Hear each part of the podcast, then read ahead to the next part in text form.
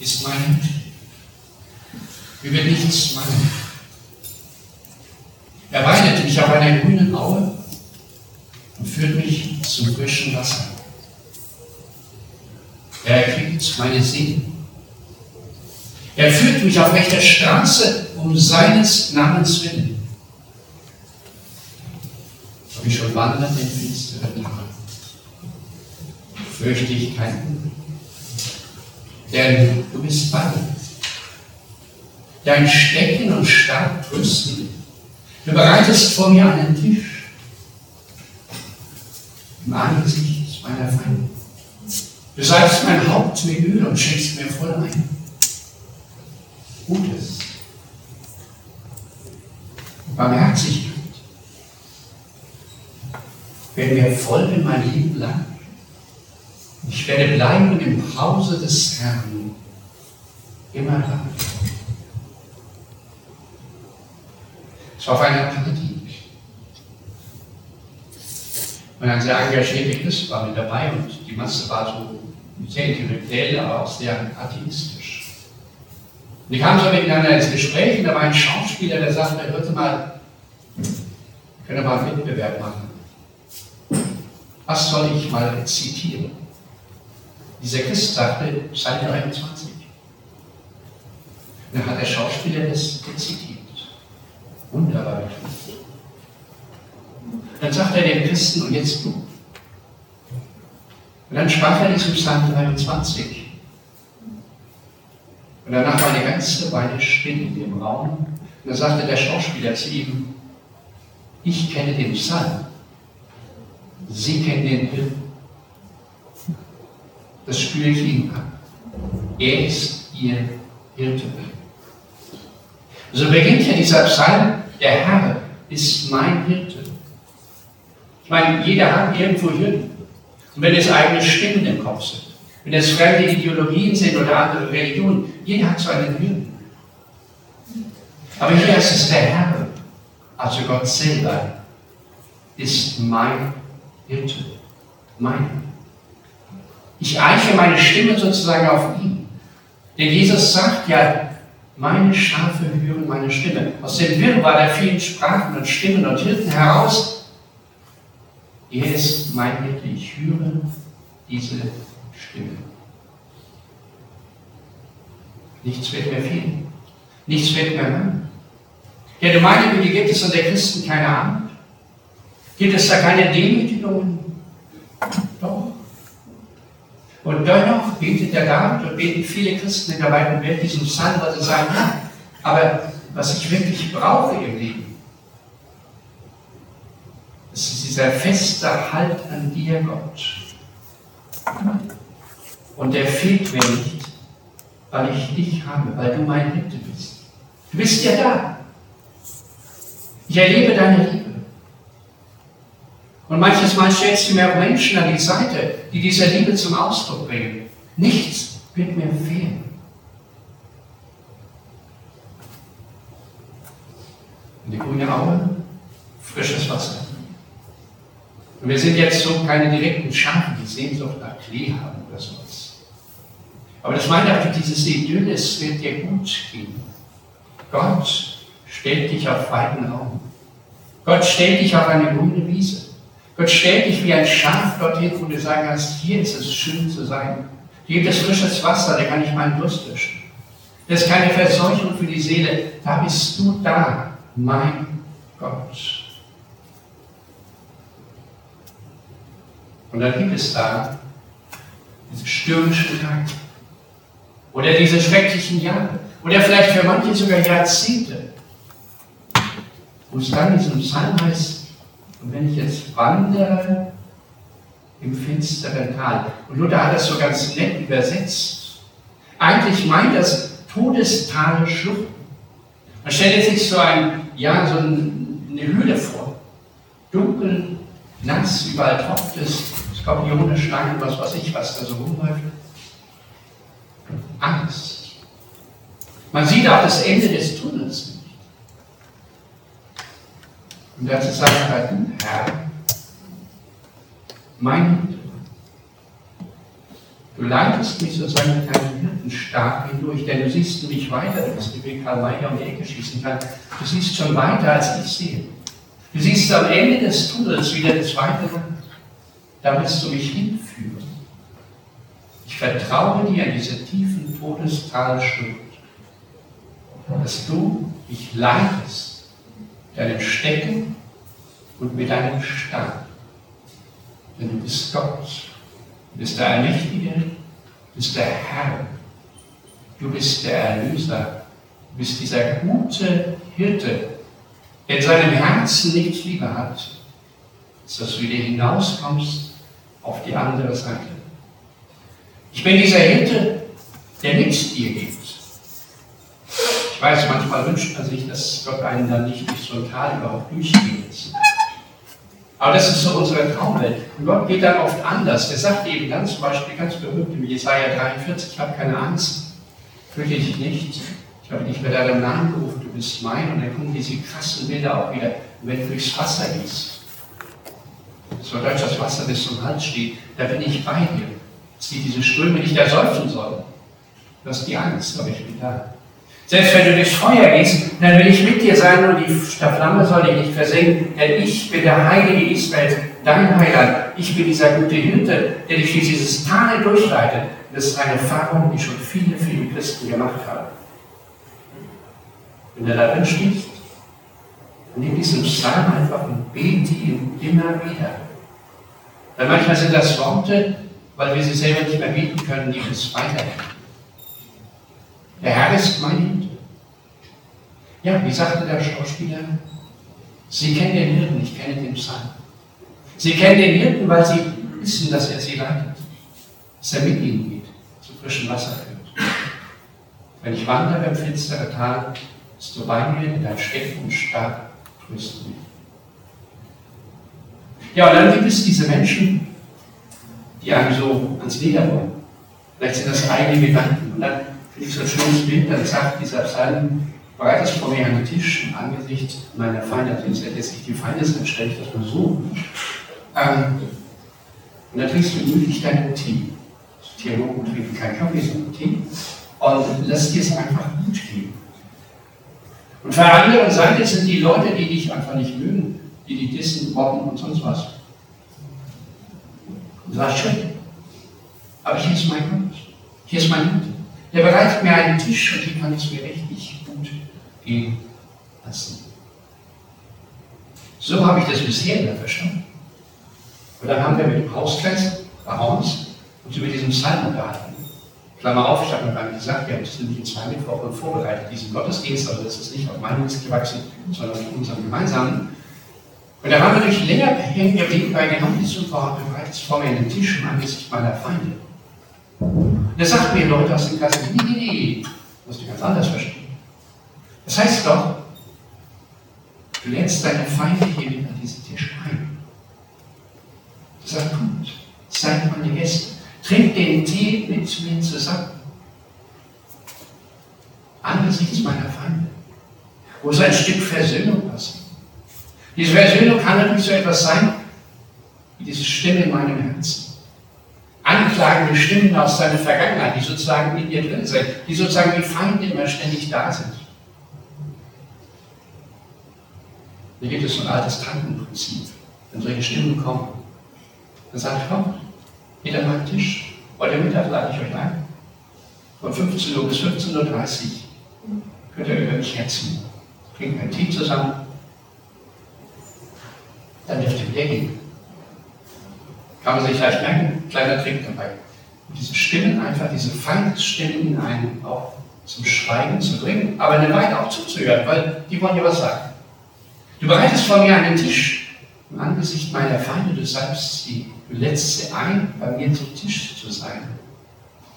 Und da muss ich euch sagen, danke für diese Auslegung, weil das ist ja im Sinne von Jesus, weil er sagt ja sogar, Leute, liebt nicht nur die, die ihr mögt. Er liebt auch nicht nur die, die euch eigentlich egal sind, sondern noch viel krasser, liebt die, die eure Feinde sind. Also richtig Feinde. Kann ich die lieben? Stefan hat ein paar Beispiele, die uns vorliest ähm, von Open Doors aus der weltweiten Christenheit, wo es Christen auch viel, viel, viel schlechter geht und sie verfolgt werden und dann diese Herausforderung haben, ist das mit dem Tisch im Angesicht einer Feinde?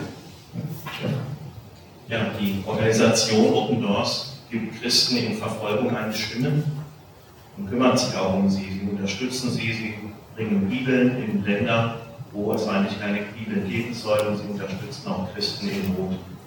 Ich habe euch zwei Beispiele davon mitgebracht, wo Open erzählen. Das eine ist Salamata aus Burkina Faso in Afrika. Sie erzählte, dass 2020 ihr Dorf von Dschihadisten überfallen wurde, gerade als der Gottesdienst vorbei war.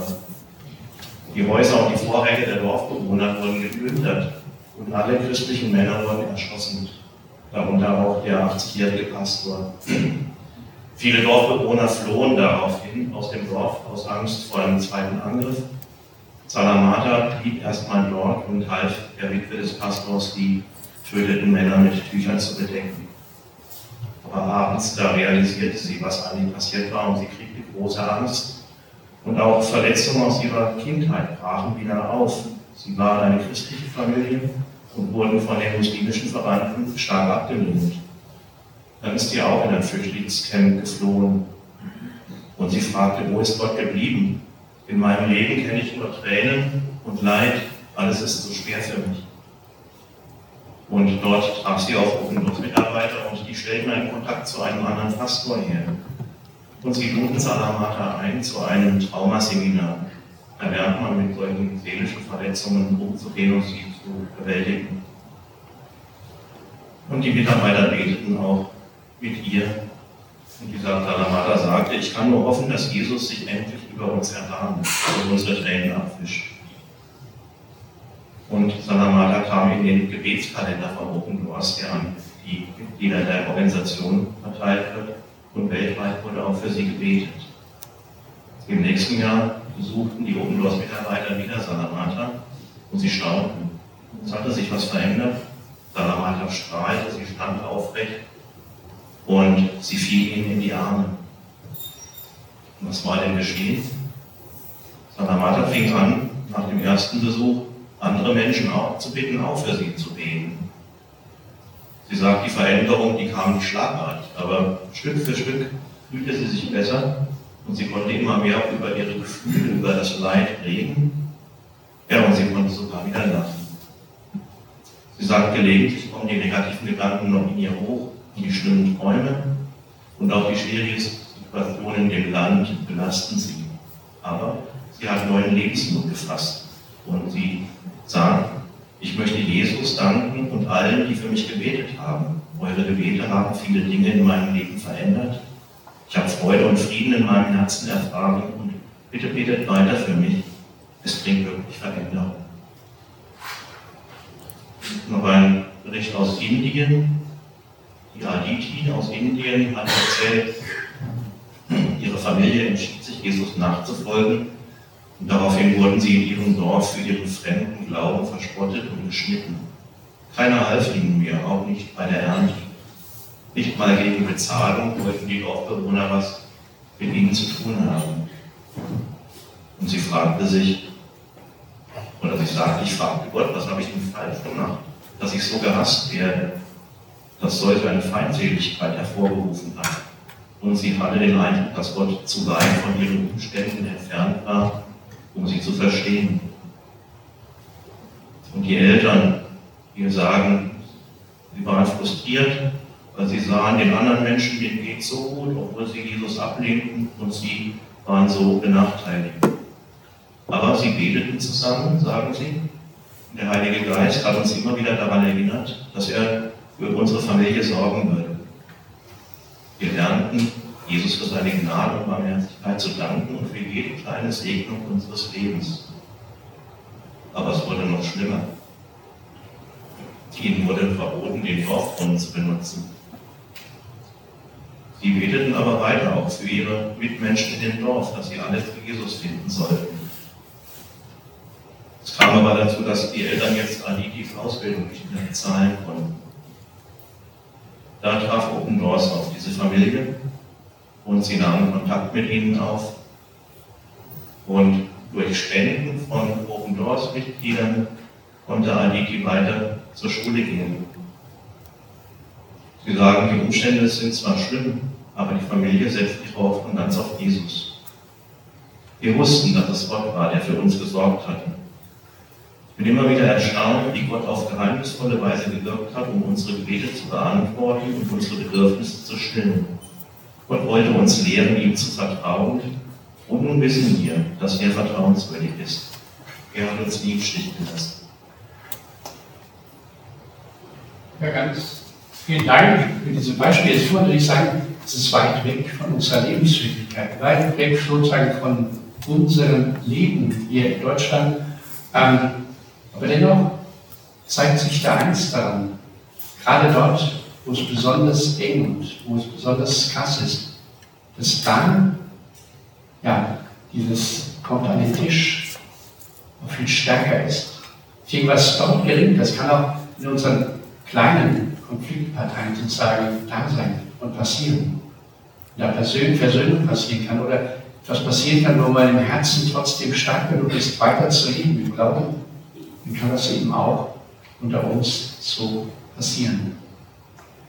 Und noch ein kleines Video für Sie mitgebracht. Da geht es um ja, verfeindete Völker, aber wo dann eine Brücke der Feindesliebe, Feind unter den Tisch bereitet wurde und wir schauen uns das mal an.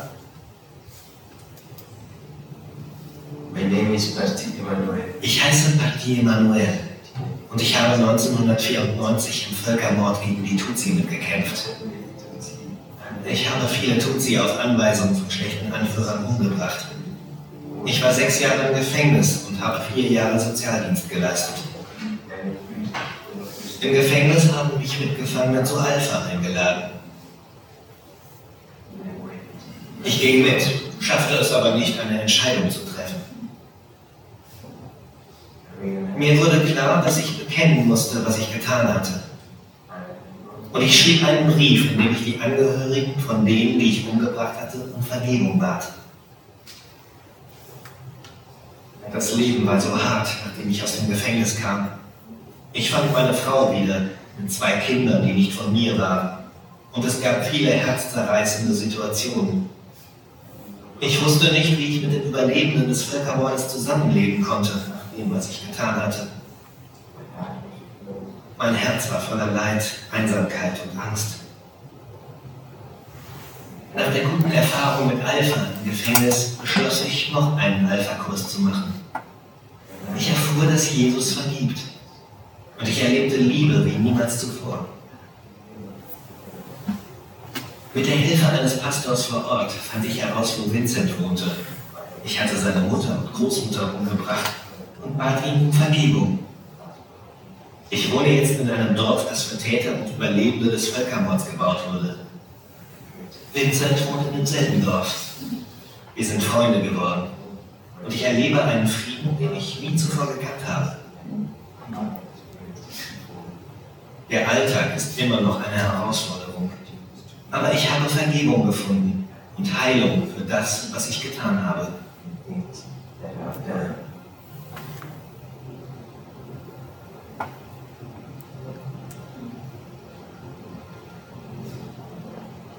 Paulus schreibt, lass dich nicht vom Bösen besiegen, sondern besiege das Böse durch das Gute. Leb nicht nur für dich und denke, ich tue einfach kein was. Da geht noch mehr.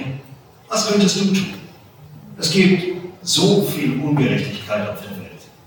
Und so viel Gutes kann passieren, wenn wir Böses mit Gutem bekämpfen und gegen Ungerechtigkeit angehen. Schau, was Menschen schon erreicht haben. Inspiriert durch das Vorbild von Jesus.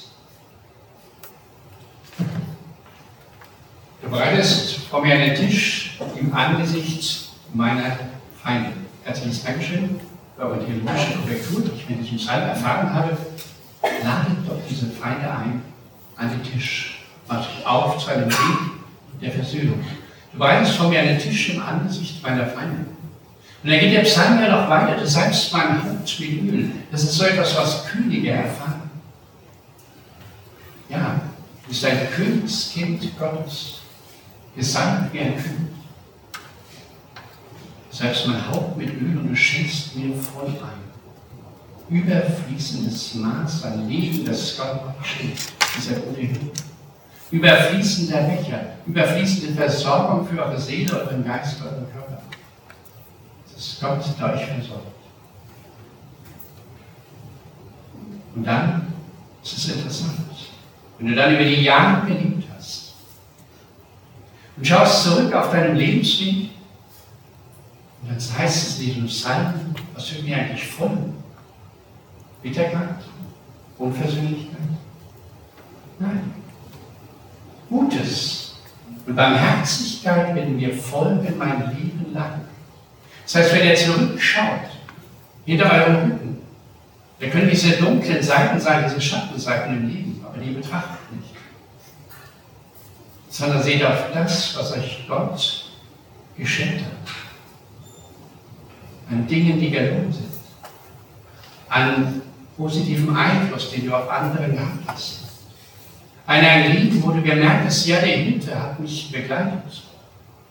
Gutes und Barmherzigkeit werden mir folgen, mein Leben lang. Und dann öffnet sich die Tür und wir bleiben im Hause des Herrn immer dann. Vielleicht dann nicht die Augen schließen und sterben.